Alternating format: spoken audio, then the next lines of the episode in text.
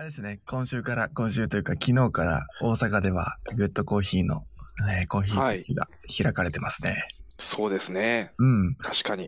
僕、あれなんですよ。オンラインでコーヒー豆注文しまして。おー、なるほど。はい。あそうのですーね。実は僕で、えー僕だけで飲もうとは思っておらずですね、はいはいはい。ちょっと近く友達と、えー遊ぶというか会う予定があるので、はいはい。あのまあその友達にでも振る舞いながら、このグッドコーヒーのコーヒーたちを楽しもうかなと思ってます。ああ、いいですね。そう。ね、以前、以前、以前、あの、伊沢さんが、えー、メーベさんの、えー、ところではいやってくださったような感じでやりたいな。ああ、なるほどなるほど。そうそうそうそう。あれもね、一人で消費するのはちょっともったいないなと、もう思っちゃったそうなんですよね。せっかくあんだけの種類うんも揃ってるので、ね、はい。飲み比べると楽しいと思いますから。そうですよね。うん。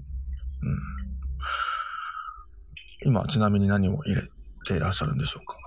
今はですね、スタンダードの付録のおお家麺を、イエメンですね。はい。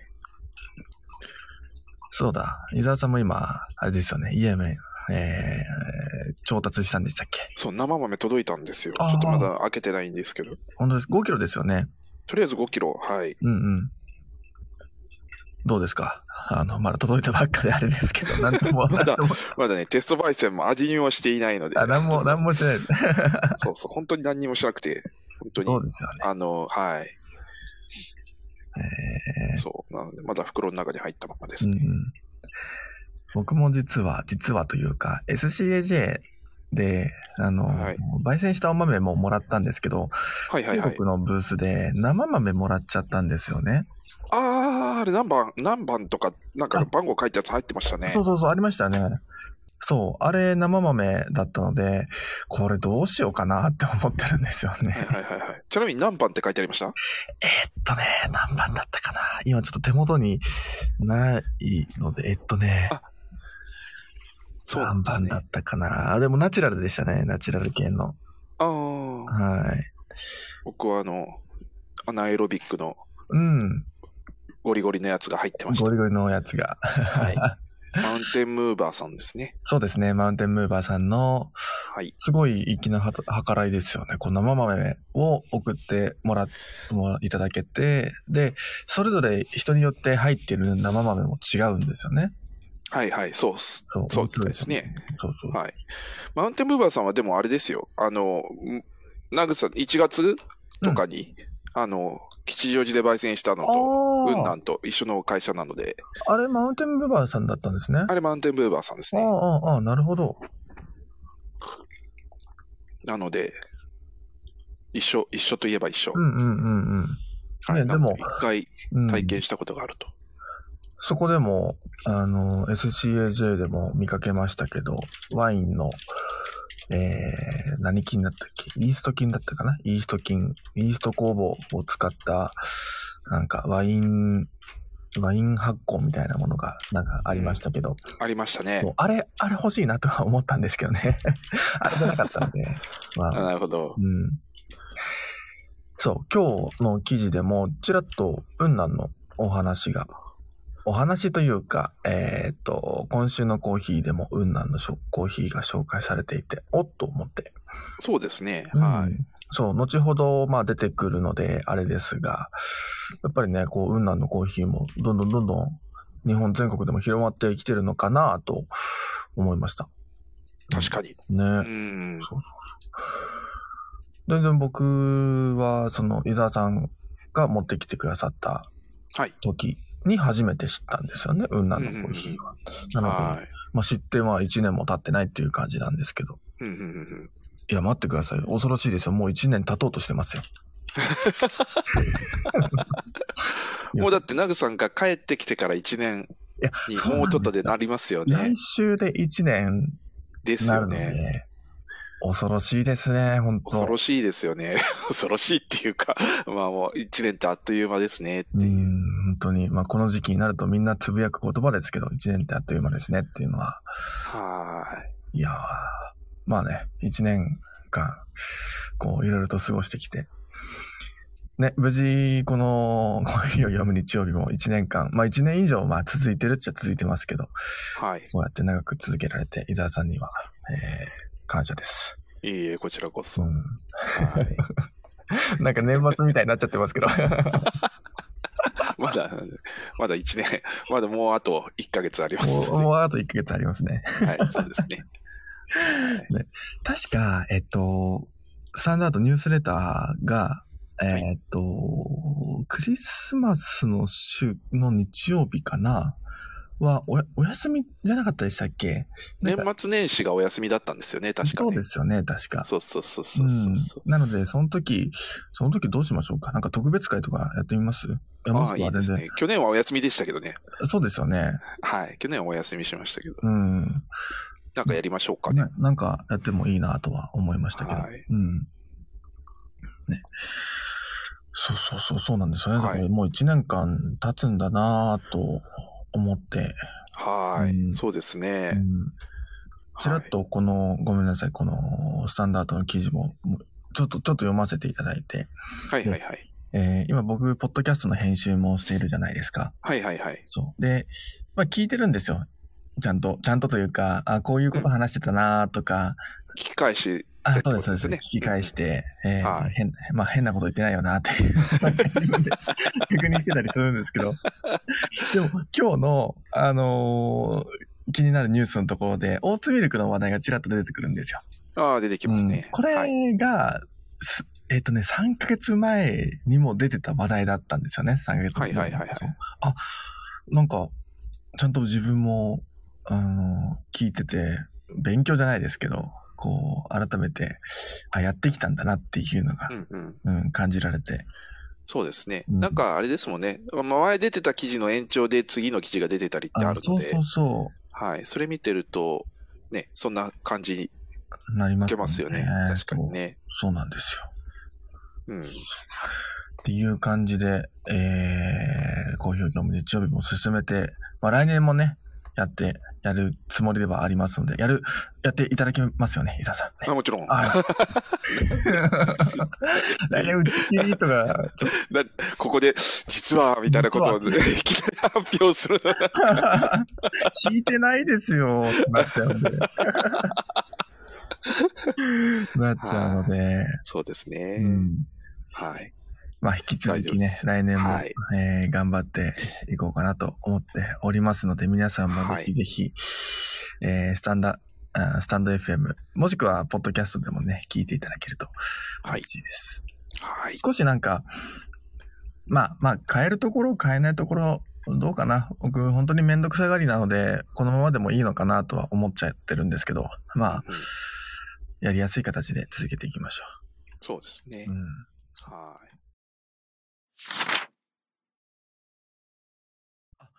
そうだ、僕ら、宣伝しないといけないものがありましたね。そうですね。あ危ない、危ない、危ない。危ないです、伊沢さん。振ってくれないと僕、すっ飛ばしちゃいますから。いやいや、いつ振ろうかなと思って待って。そう、皆さん、あの、もしかしたら僕が伊沢さん、もしくは、えージェシカさんっていう、えー方のツイッターをフォローしている方、まあ、もしくはインスタグラムフォローしてくださってる方は、えー知ってるかもしれないんですけども、まあ、このジェシカさん、伊沢さん、そして僕がですね、まあ、コラボという形なのか、まあ、どう言えばいいのかわかんないですけど、まあ、この3人で、えー T シャツを作りました。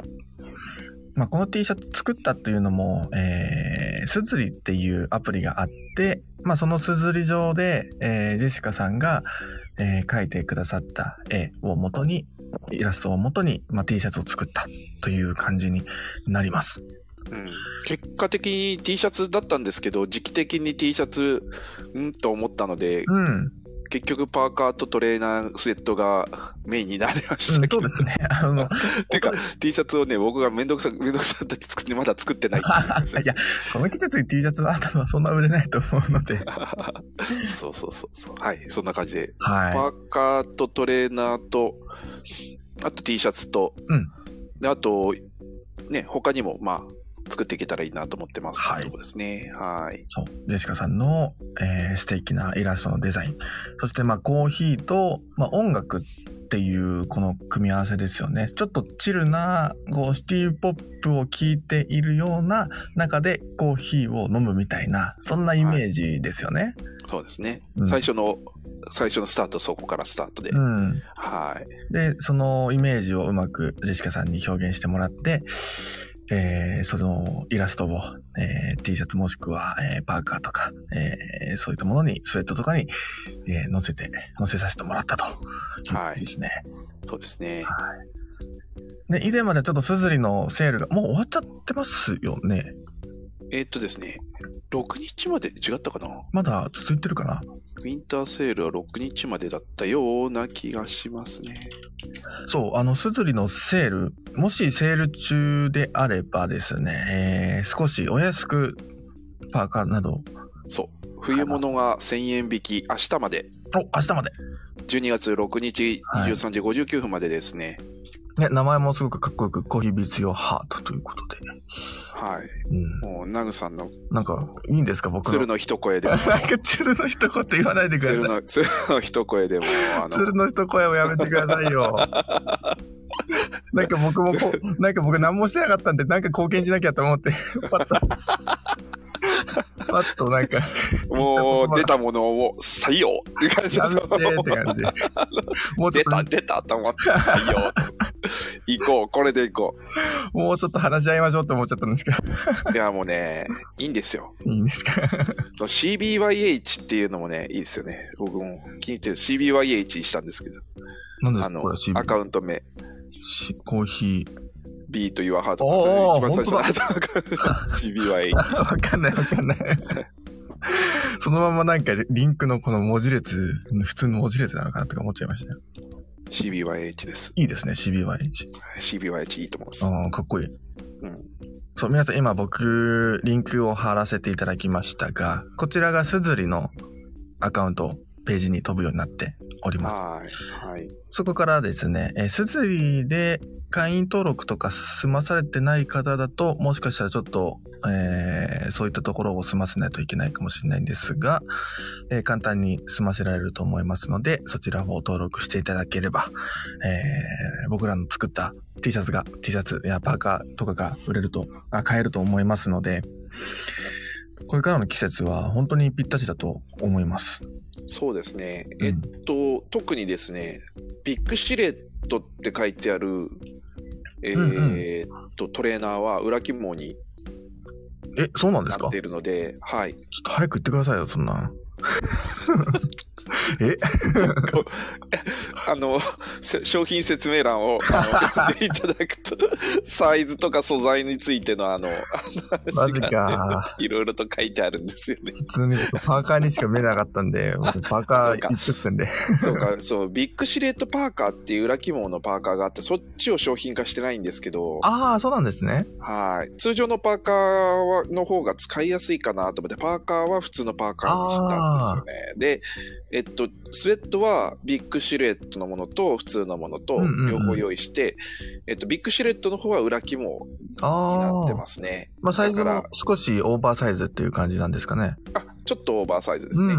はい。ただですね、これ僕も実は、あの、えっと、自分で、えーパーカーとか作ったりししたことがあって別でですね、はい。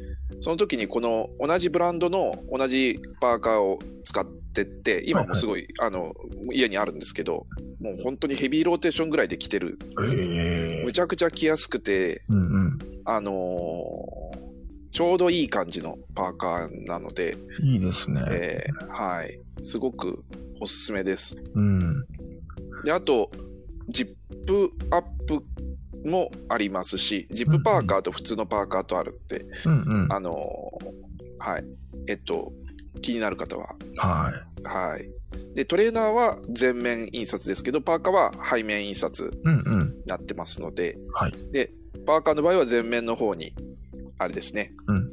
あのーえっと、ロゴが、ああ、左胸に、ロはい、ゴが左胸にロゴの方を入れさせていただいておりますかっ。こいいロゴがね、書いてはい。ありますので。はい。ちなみに、あの、えっと、ジェシカさんがビッグシルエットにしとけばよかったって言ってますけど、まだキャンセルかもしれないんで、おお。はい。特にジェシカさんはまだ、昨日注文とかだからまだキャンセル効くかもしれないんで、うんうん今からでも変えておいてもいいと思いますよ。うん。はい。ただ、グレーがね、グレーが、えっと、んビッグシルエットのがなくて、ちょっと薄い色になります。あなるほど。はい。ね、色も選べますので、そう、色の展開もね、たくさんあって、そうですね。僕が買ったのはパーカーの黒はい。生地、黒地の、あ黒生地の黒地のはいねはいえー茶色と緑の、えーいパターンですね。はい。これも結構、まあいいや。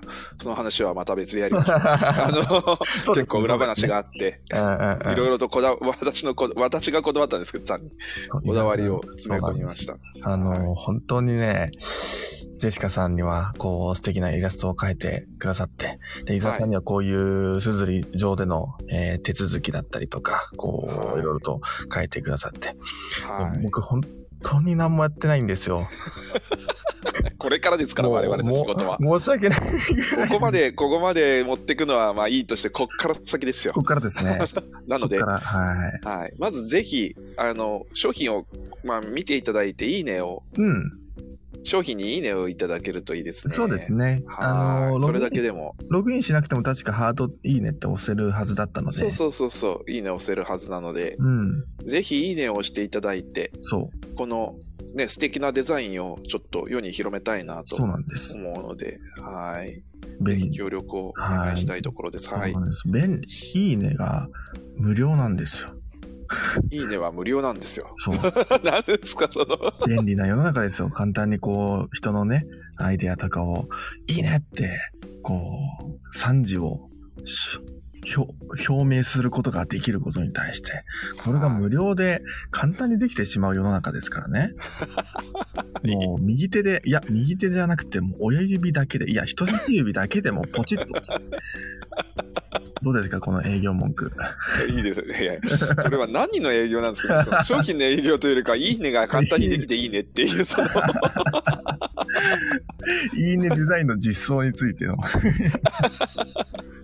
はい。まあ、とにかく見てくだされば、えー僕らとしても嬉しいので、そうですね。本当にね、色の展開もいっぱいジェシカさんが作ってくれたので、うん、あのーそれをこう余すところなくそうですね。商品に、はい、反映させてはい。きましたので、何よりこれからね、えーイベントとか、えーコーヒーイベントもそうですけど、例えば、えーどうだろうな、年末年始とかに、えーご実家に帰られた時とか、そういった時にね、こう着回せるパーカーとかがあるとすごく便利だと思うんですよね。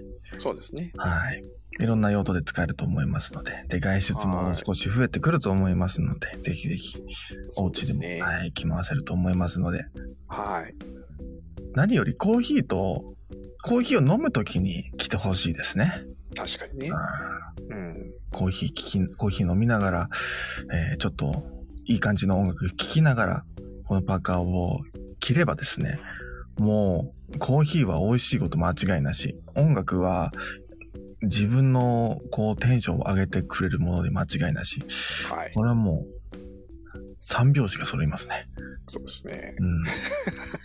もうそうですね、としか言ってないんですけど、頑張りますね、これから。これから頑張りましょうこれから。頑張ります。はいということで、はい。あのーリンクをはいぜひぜひご覧ください。はい。ぜひぜひよろしくお願いいたします。はい。もし、あの、後日聞いてくださっている方がいらっしゃったらですね、えー詳細欄に載せておきますので、そちらもご覧いただければと、はい、思います。はい。よろしくお願いしよろします。くお願いします。はい。まあというわけで、えー、好評今日も日曜日本題入っていきましょう。はい。今回は、作家アナログシンセコーヒーといううんタイトルがついてますね。アナアナログシン申請。アナログシンセか。うん昔のシンセサイザーのことですかね。あんましイメージつかないですけど。あの、そうですね。うん って言ったらいいんでしょう。触ったことありますか伊沢さんは？あー、アナログ申請はないですね。もう、通常のシンセサイザーならあるんですけど、はい。アナログシンセって言われてるものは、う何が違うのかもよくわからないですし、どうなんだろう？ね、うん。って言ったらいいんですか？すげえ高えっていう、その、高いんですね。もうプレミアがついてるみたいな。いや、まあ、なんて言うんですかね。作りがむちゃくちゃ複雑なので、へえ。高いっていうイメージですね。なるほど。あと、なんかタンスみたいにでかいっていう、そんなでかいんですか？あの、そうですね。初期のアナログ申請はもう超でかいですね。ああ、そうなんだ。こう、あの、それこそ YMO とかが、YMO ってはいはいはいイエローマジックオージスうんうん。オーケストラですね。が使ってたようなアナログシンセは、超、こう、でかい、こう、タンスみたいなものに、へえ。はい。あの、ケーブルがむちゃくちゃブシブシブシブシって刺さってる。あ昔の前で見たこともあるかなぐらいですね。本当ですかラライブで演奏してるのを聞いたことがちょっとあるぐらいかな。ちなみにシン、シンセっていうのは、まあ、ピアノみたいなのを思い浮かべていただければわかりやすいと思うんですけど、電子ピアノか。うんまあ、いろんな音が出る電子ピアノ、ちょっとちっちゃい電子ピアノみたいな感じですね。そうですね。アナログシンセサイザーは多分あれですよね。あの、録音した音源を、こう、はい。あの、音源をインプットして、それをこう、こう制御をかけて。いく昔は、なんかテープレコーダーを、こう、直にその、アナログシンセの中にテープレコーダーがいっぱいバーって入ってて、はいはいはい。それをこう、あの、キーボードのキーを押すと、それで、そのキーで流れるみたいな、なんかそそんな、なんか仕組みだったような気がする。なんか少し DJ っぽいのを思い浮かべました、今。あ、というよりかは、それが単音になってるっていう。単音なんです例えばピアノの音だったら、こう、ピアノの音が直に流れる。その、録音したじピアノの音が流れるっていう。ああ、面白いですね。はい。モーさんがいろいろと話をしてくださってますけど、うんうんうん。初期のアイムはなるですね。へえ。ライブ見るとすごいですよ。あの、YMO のメンバーの一人にそのアナログシンセサイザーをこう、あの、操作する人がいますね。あ、そうなんですね実。際に楽器を演奏するというかは、アナログシンセサイザーを操作する人がいて。あれですね、YMO ってあの、ドラム？なんだっけな、はいはいはい一番後ろに立ってる人がメガネでなんかターバン巻いててピンク色の髪の毛の人でしたっけ？あれ？違うかな？そうすごく一時期の話をされて一ます。時あの、ものすごいこうピンポイントのどっかのライブのなんかの映像みたいな。ずっとそうではなあれ？なんか、てーてーてーてーてーてーてーてーてーてーあ、そうそうです。ですよねライディですね。はい。これですよね。はい、そうそうです。そう、それしかわからないんですが。で、ここれとコーヒーがどう関わってくるのかですよね。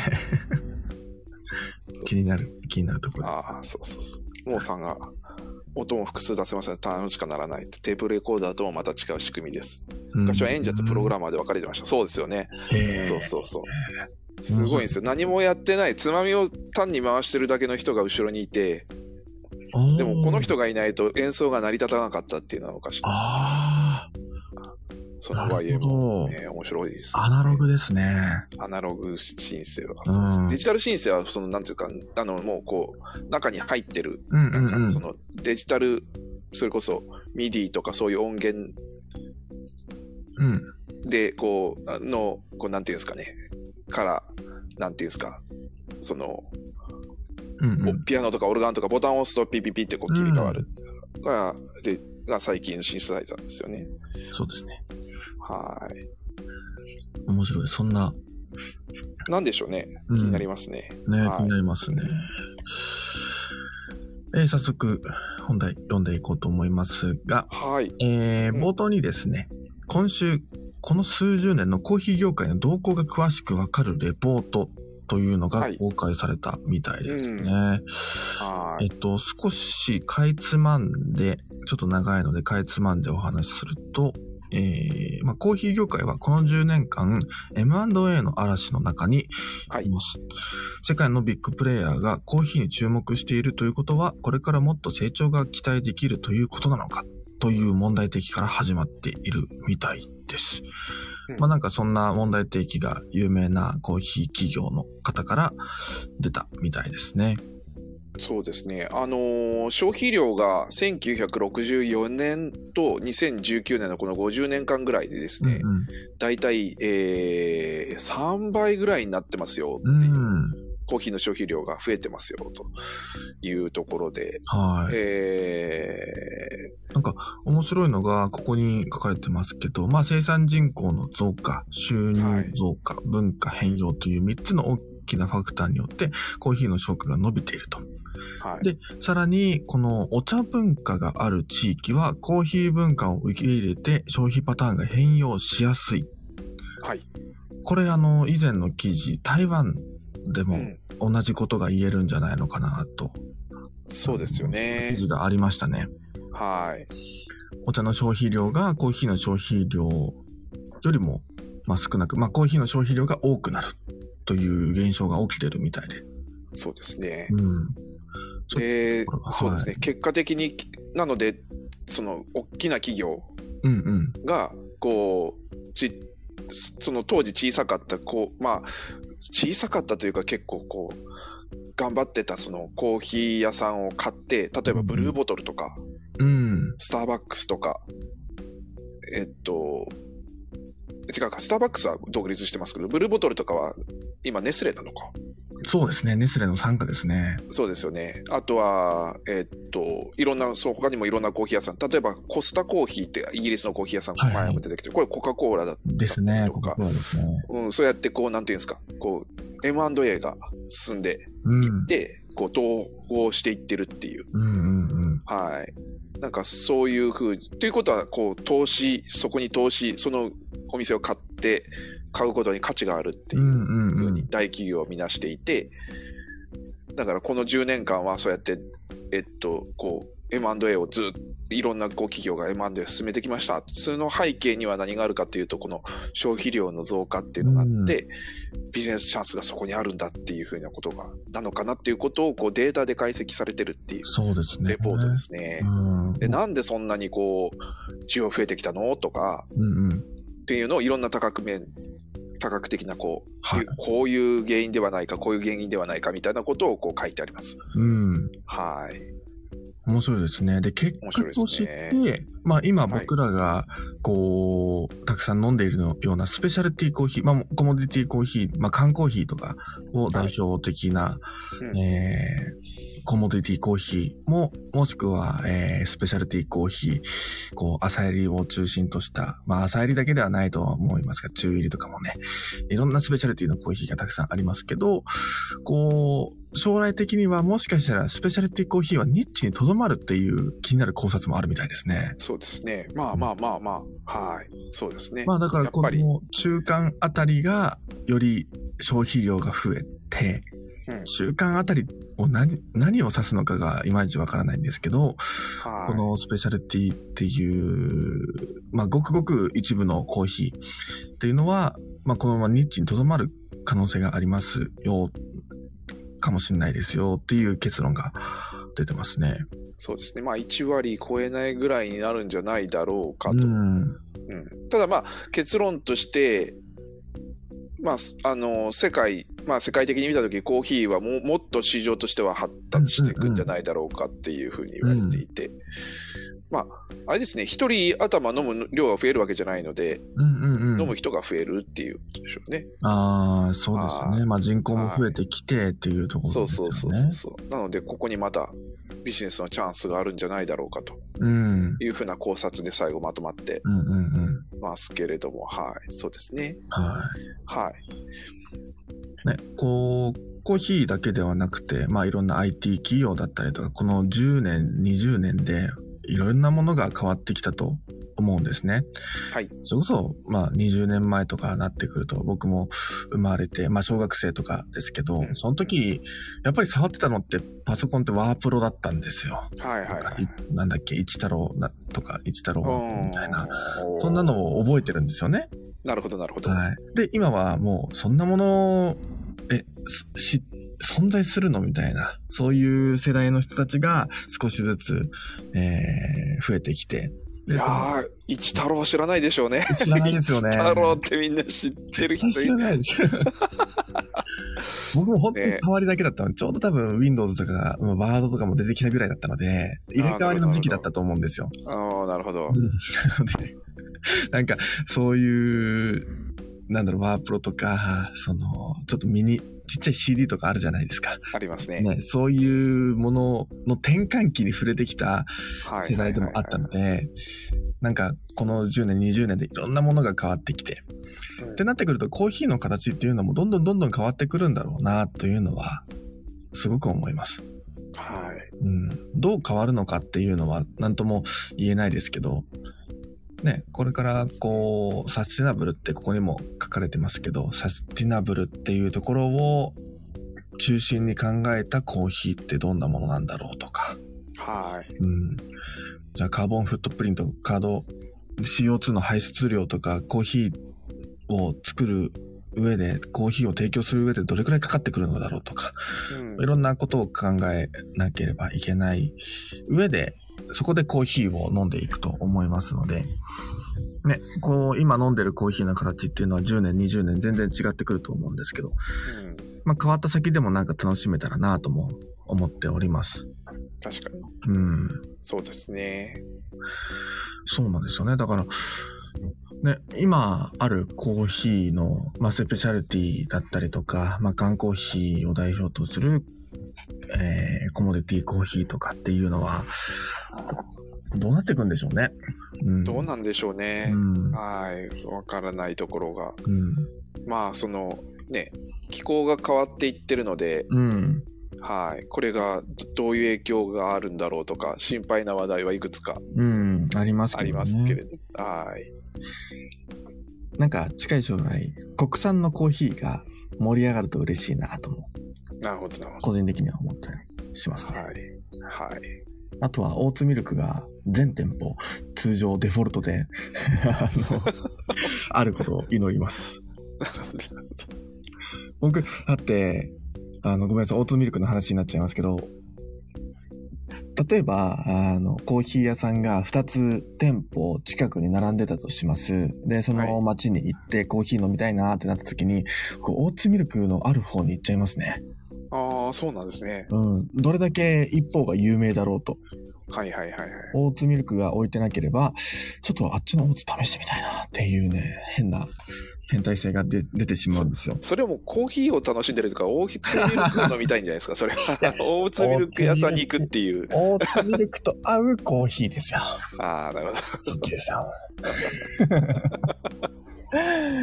そう。だから今、スターバックスがね、もう標準でオーツミルクを通常メニューに載せてるので、はい。つ最近だからスターバックスの利用、利用頻度高くなっちゃったんですよね。ああ、なるほど、なるほど。うん。昔では逆に考えられなかったので、スターバックスに行くことってほぼなかったんですよ。はいはいはいはい。注文の仕方もちょっとなんかよくわかんないし、とかっていうのが。うん、はい。全然生きてる大学生ではなかったので、あのし、はい。注文できなかったんですけど、今はもう積極的に行っている。みたいな感じで、こう、はいコーヒーだけではなくて、僕らの行動もね、変容していくっていうのがうん、あると思いますので、なる楽しみですね。ほど。はい。ね、皆さんも10年、20年後のコーヒーってどう思いますか？もしくはコーヒー飲んでるか飲んでないかもしれないですね。わかんない。わかんない。わかんないですよ。はい。はい。えー、トシーさん、室本さんの言葉でした。あ、インスタライブで、えー、今月号の付録でついてくるイエメンのコーヒーの、はい。えー、が、についてお話しされてたのかな？そうなんですよね。うんちょっと私聞けなかったんですけど、うん今回は。はい。あの、アーカイブが残ってるみたいなので、うんうん。えっと、インスタグラムで、えっと、グッド、あ、違うわ、えっと、スタンダードのインスタグラムに 多分残ってると思いますね。そうですね。はい。はい。ご興味のある方はぜひご覧ください。はいえー世界のコーヒーニュースいこうと思います。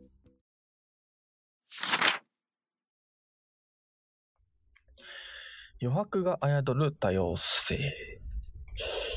以前のニュースレターで紹介した分身ロボットカフェドーンバージョンベータが2021年のグッドデザイン大賞に選ばれましたうん。分身ロボットカフェというフレーズは難病や重度障害などで外出困難な人が遠隔操作ロボット織姫を操作するパイロットとして自宅から接客を行ってくれることに由来します。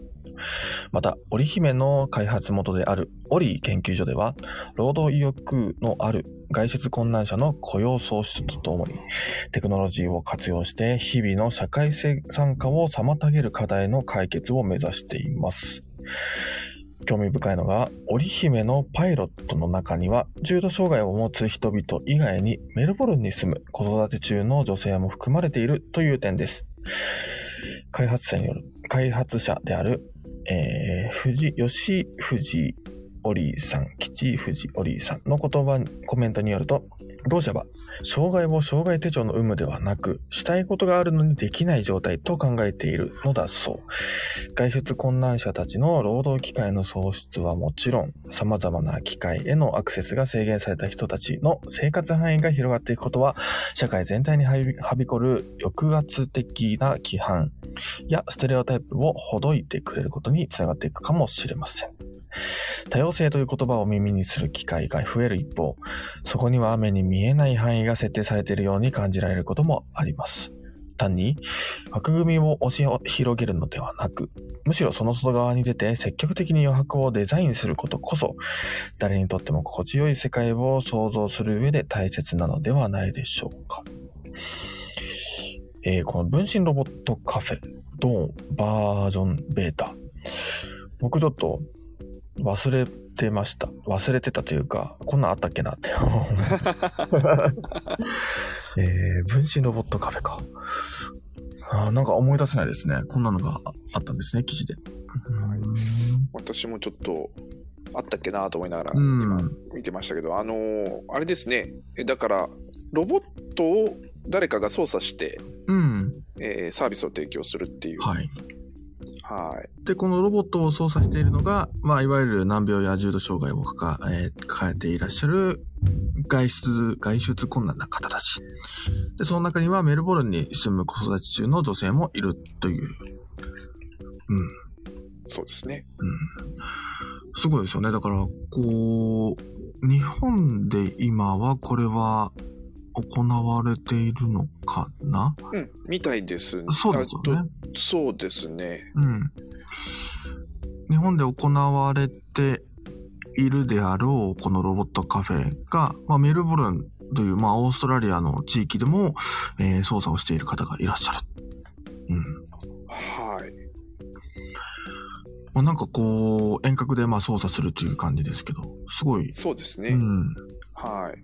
いろんな面白い、まあその、えっと、いわゆるこうコーヒーを入れたりとかっていううんうんうん業務もあるみたいなんですけど、うん。えっと、えーいろんなことができて、その例えばですけど、ババリスタの人が、本当に普通にバリスタの人が操作してうんうんうん。コーヒーを入れるとかですね。うん。あとは、要するにプロが、あの、なんていうんですか、例えばですけど、むちゃくちゃ遠くに住んでるプロが、うんうん。そこで、あの、ロボットを操作することでコーヒーを入れたりとか、はいはい。あとは、えーっと、まあこれはコーヒー関係ないんですけど、えっと、ちっちゃな会話ロボットを。あのえーこう、店外に、店の外に持ち、レンタルで持ち出して、ああ、観光案内をさせたりとか、すごいですね。うん。だから、あれですね。例え、うん。あの、すごい遠くに住んでたとしても、うんうん。そういうね、ことができたりとか、うん。サービスが提供できたりとか、はい。面白いなと思って、面白いですね。あの、今はい、僕もページ飛んで見てますけど、えー、テレバリスタエリア っていうのもありますね。ありますよね。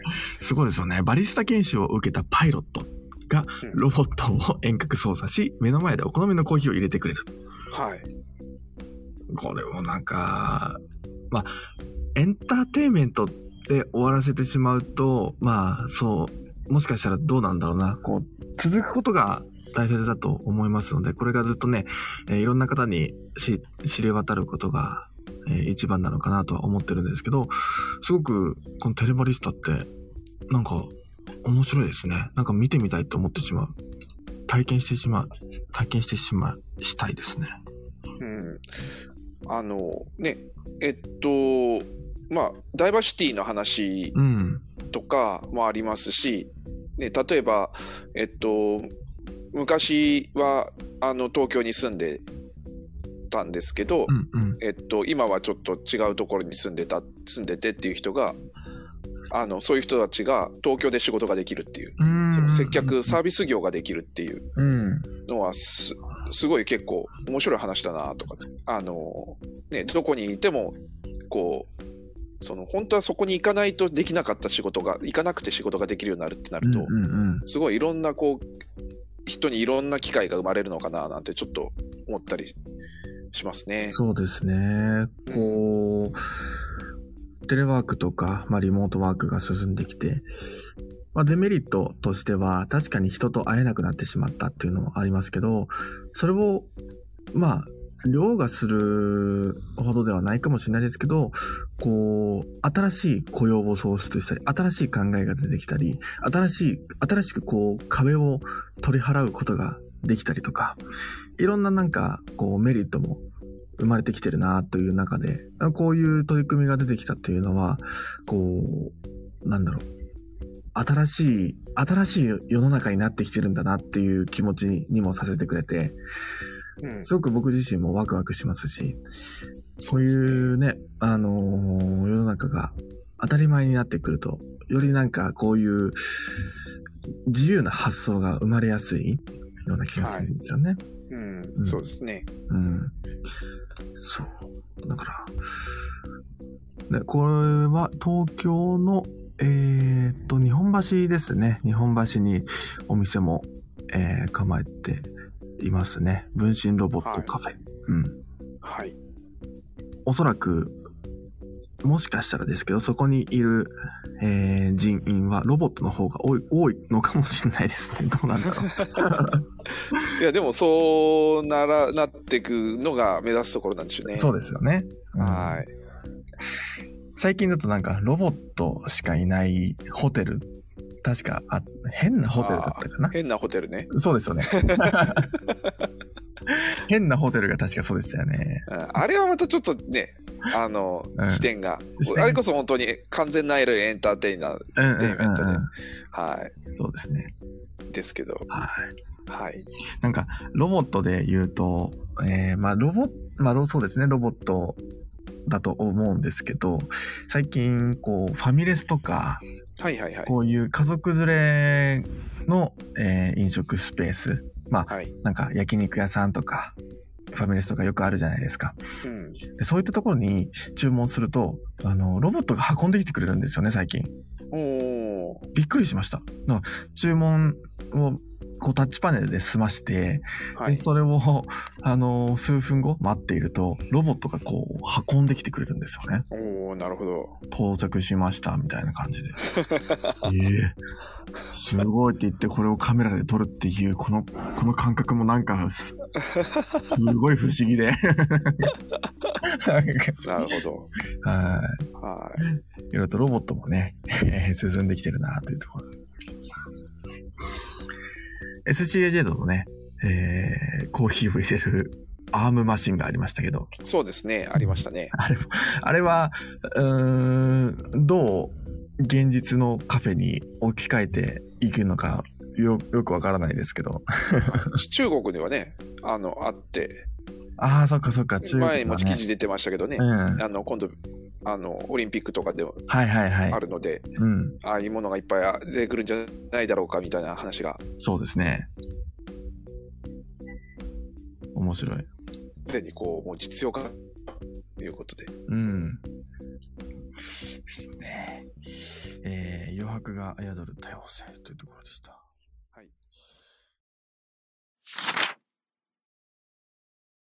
その他の気になるニュース、気になるニュース、いこうと思います。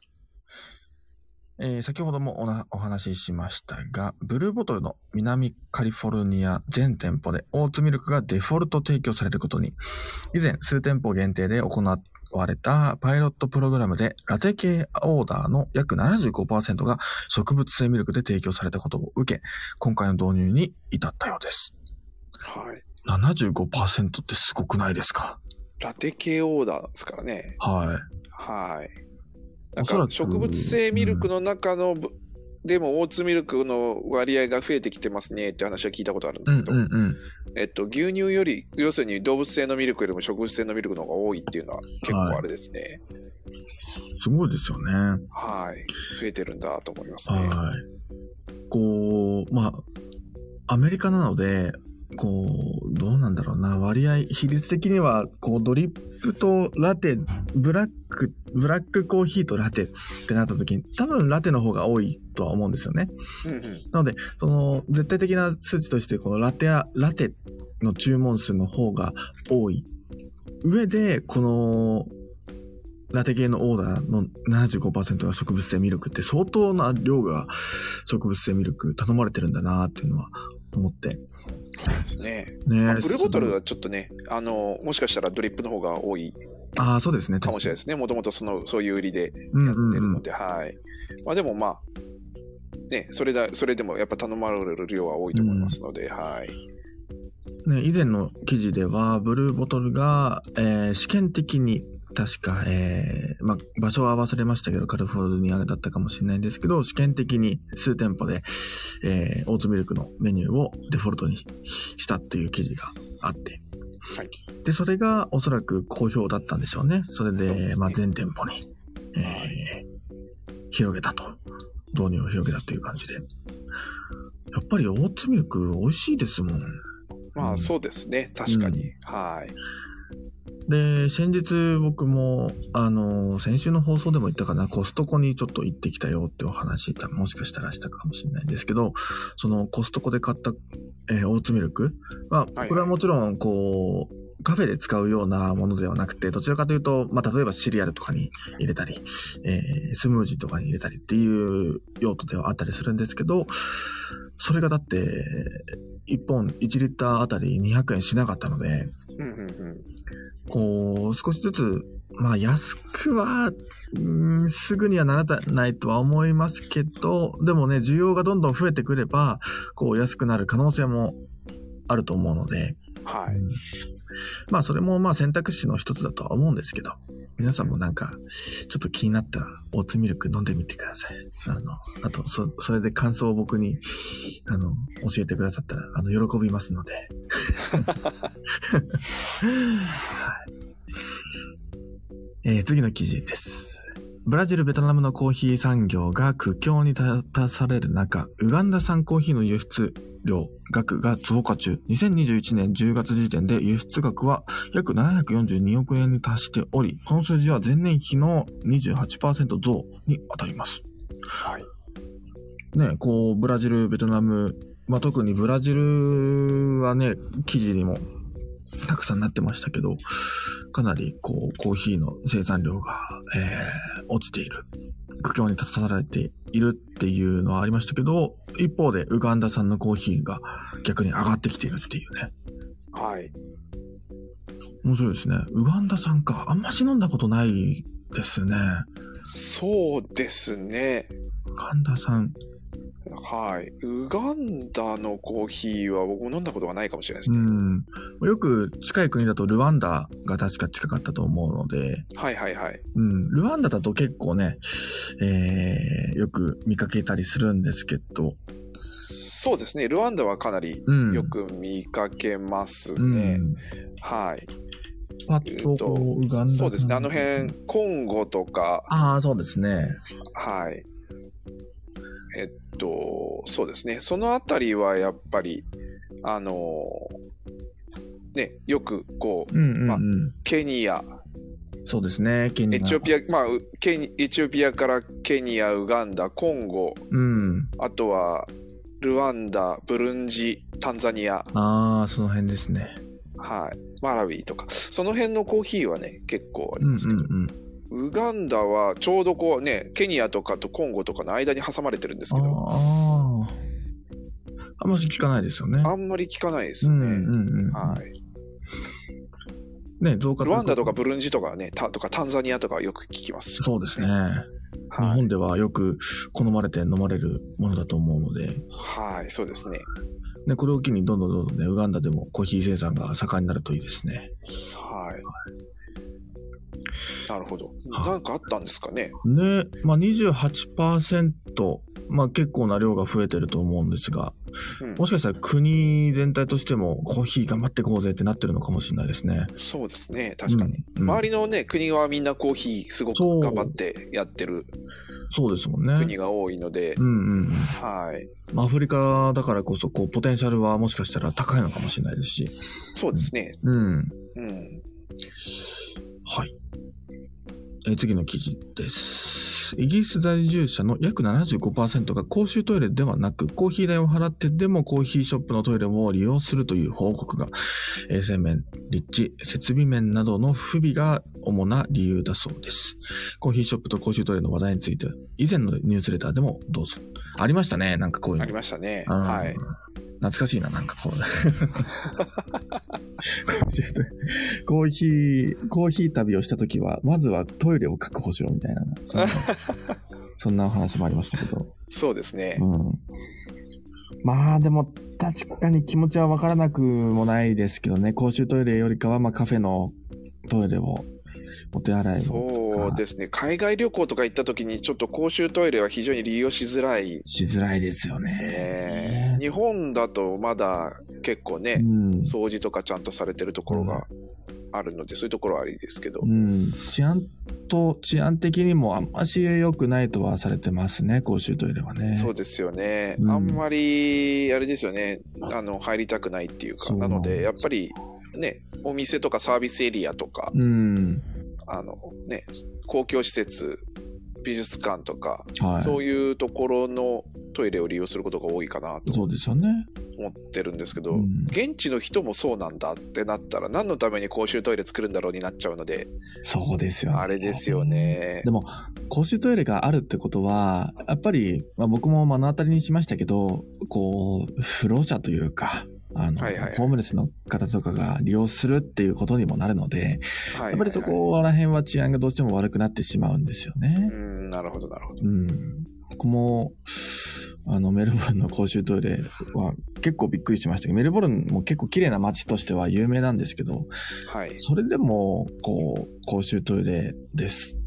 なんか、どんどんどんどんドアを叩いて叫んでる人とかいましたし、うん何、何、何って感じで したけど、うん。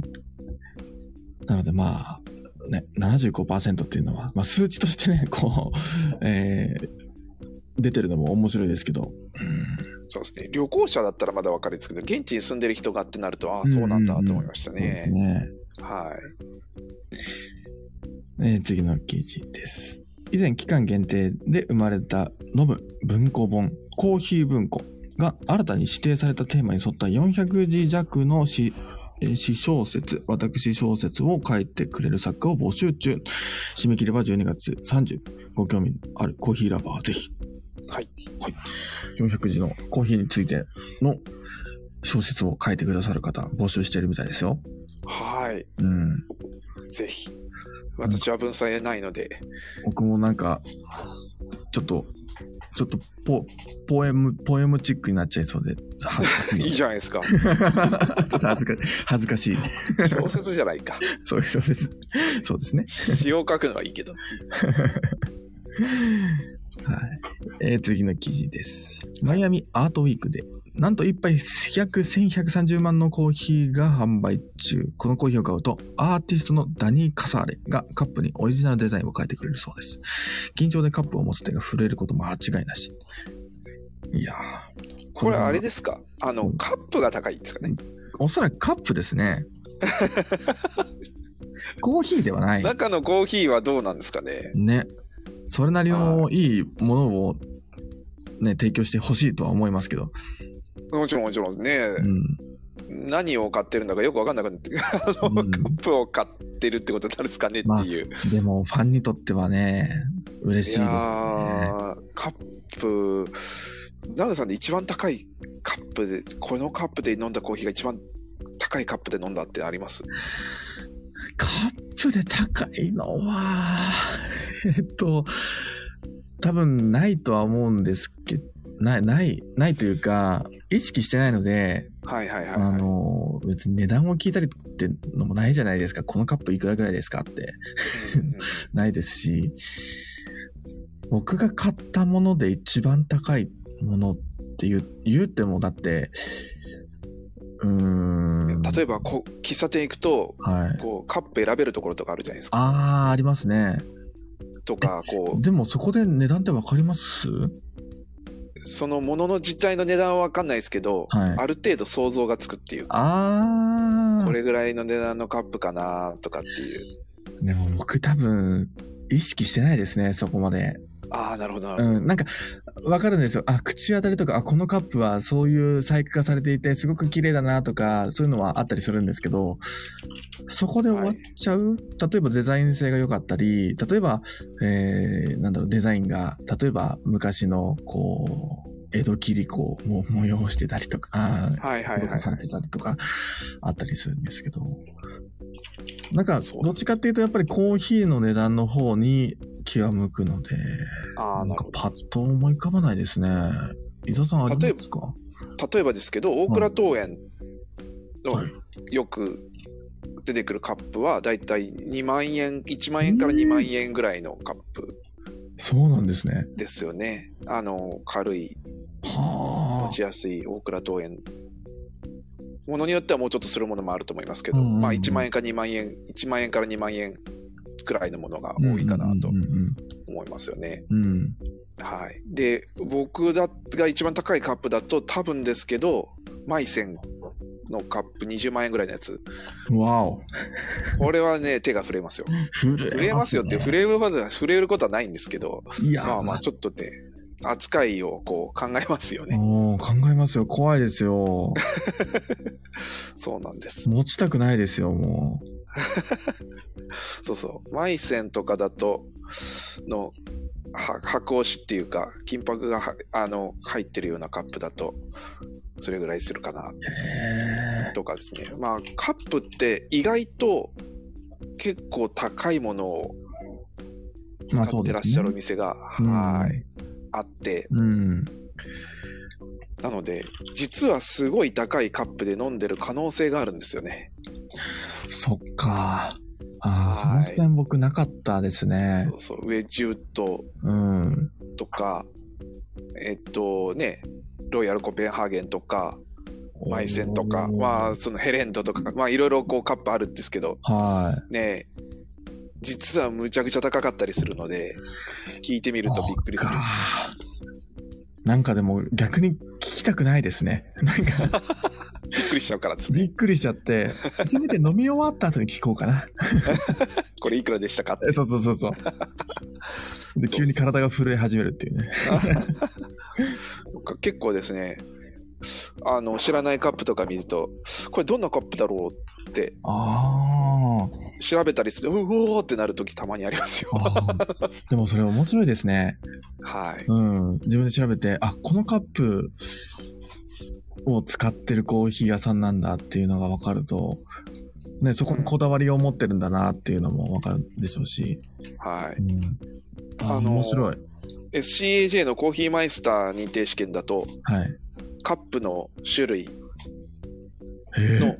問題というかあの勉強する欄がありますねああ、そうなんですね。はいブランドは一つ一通りその有名ブランドは押さえときましょうってへいうえ。さっき挙げたそのねロイヤルコペンハーゲンどこの国でうんうんうんうんでとか、ね、どういうこうカップのデザインのものが多かってとか、そういうのはああ、面白い。一応勉強課題になるんですよ。はあ、そうなんですね。そうです。で、ちなみにですけど、はいえっと、僕のコーヒーの師匠のお店が名古屋にはいはい。あるんですけど、その名古屋のコーヒーの屋さんはすごい値段のカップで出します。そうなんですね。はい。その20万っていうのもそのお店ですね。ああ、そうなんですね。はい。いや一回体験してみるとーそうですねいい。ですね。はい。はい。という感じで。うんなので結構、あの、ね、うおって思ったらちょっと調べてみるとびっくりするかもしれないそうね。ですねあの、カップにもこう、で、高いカップって何が違うかっていうと、やっぱり口当たりだったりとか、ああ、やっぱ違うんですね。はい、するんですよ。うんうんうんその、まあもちろんね、デザイン的なものの見た目ありますけれども、うん。うん。えっと、そういうものもありつつの、えっと、やっぱり口当たりが良かったりとか、うん。飲むコーヒーの味が変わってくるので、うんうんうん。ぜひ、ぜひですね。ですね。はい。あのーいいカップでコーヒーを一回飲んでみる体験もいいのかなと思ったりします。いいですね。はい。はい。えー今週のコーヒーです。ペスはコーヒーロースター、あ、ここ知ってる。ここ行ったことありますね。ほう。そうなんですか。はい、石川県行った時に、あのー面白いところにありました。石川県の、なんか、江戸を感じるような風情のある街並みのちょっと奥にあるお店ですね。うんうんうんうん。ここで、まあ、雲南のコーヒー出してるというところですね。天空農園ですね。天空の、かはい。かっこいい聞きます。っこいいですね。はい。えー、あの人のコーヒーレシピ、えー、千葉さんが紹介されております。この方もメルボルンで留学をされていたみたいですね。はい。といったところでしょうか。そうですね。うんあもう1時間ですね。あ、1時間ですね。はい。ちょっとなんか個人的にはカップの話もっともっとしたいな。なんか別の回でもちょっと勉強してこようかなとか思っちゃいましたね。ですね。面白いですよ。面白いですよね。面白いです。はい僕もカップハマっちゃっていっぱい買っちゃって今大変なこと。まあそういうお話もありますし。は。はいい。場所問題もありますね。そうですね。行きましょうもんね。あと、別に飾るわけでもない。自分だけで使うものなので。とかね。まあいろいろあります。は。はいいまたお話しさしましょうか。はい。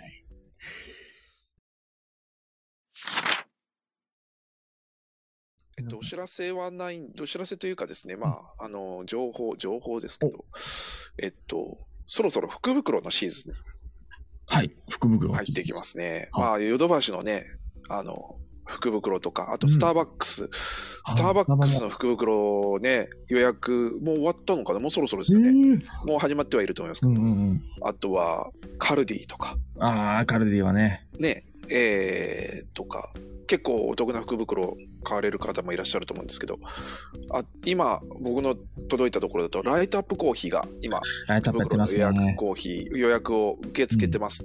あと、オオブスキラさん。おぼすけらね、はい、やってますね。はい、もう、あの、ら福袋やってますよっていうのはいが来てて、まあ、あの、ね、すごく、ライトアップコーヒーとかいくらだろう、これ。5点セット。ああ、ラフラーさんダメでしたか、スタバ。抽選なんですね。抽選なんですよ。で、結構ですね、1回だけ当たったことあるんですけど、はいはい。えっと、店舗に取りに行かないといけないんですね。おなるほど。そう。なので、それもその、初売りのその日に取りに行かないといけない。ああ、そうなんですね。はい。だから、その、えっと、僕、東京駅のスターバックスで受け取ったかな。へえ。そのまま実家に帰ったんですけど。ああ、すごい。新幹線で。そうそうそうそうそう、新幹線、そのまま、その、駅の中の、新幹線のその、中のうん。スターバックスで、へえ。えっと、受け取って、そのまま新幹線乗って、実家帰ったって。ままあまあ、そんなこと。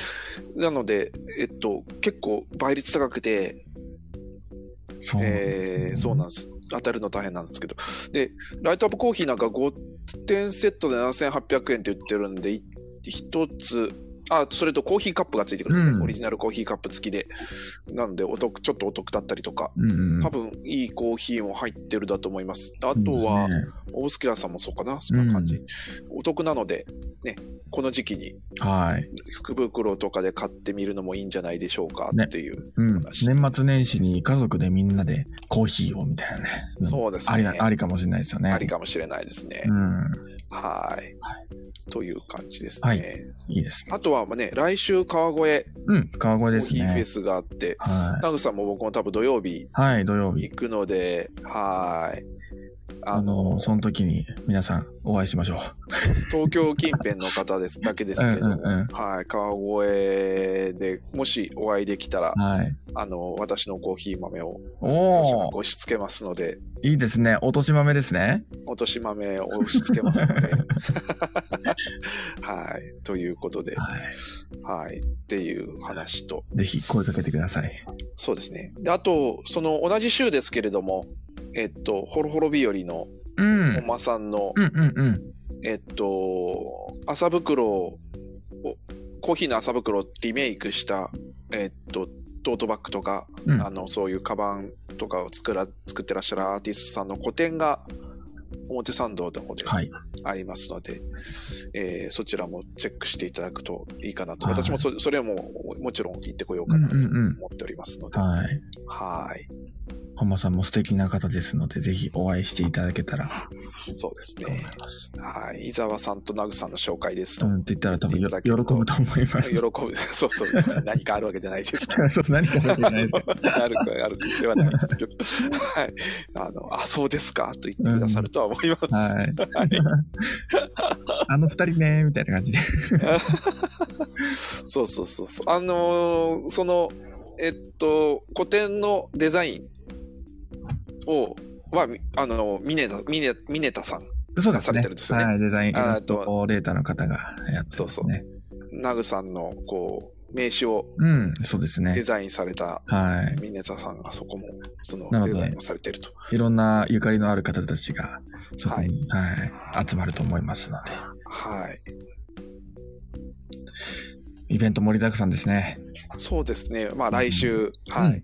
だから来週のこの回では多分その話もちょっとうんうん、そうですね。出ながらっていう感じかなと思いますので。はいはいあはいはいと、あれですね、今日、今日のは、初めに話したあ、えっと、コーヒービート Your Heart のうん。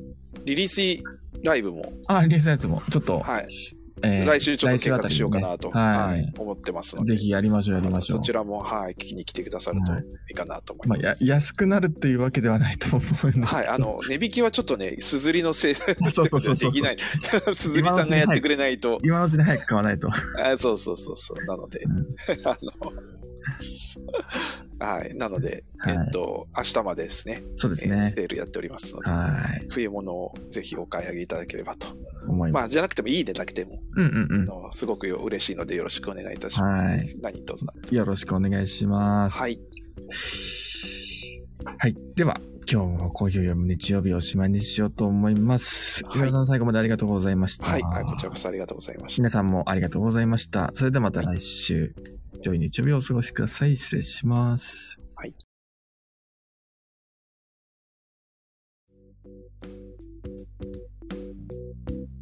コーヒーを読む日曜に関するメッセージや感想は、ツイッターで、ハッシュタグ、コーヒーを読む日曜とつけてつぶやいてください。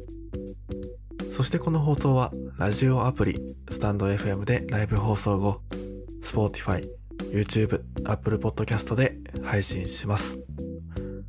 お好きなプラットフォームでコーヒーを飲みながら聞いてみてください。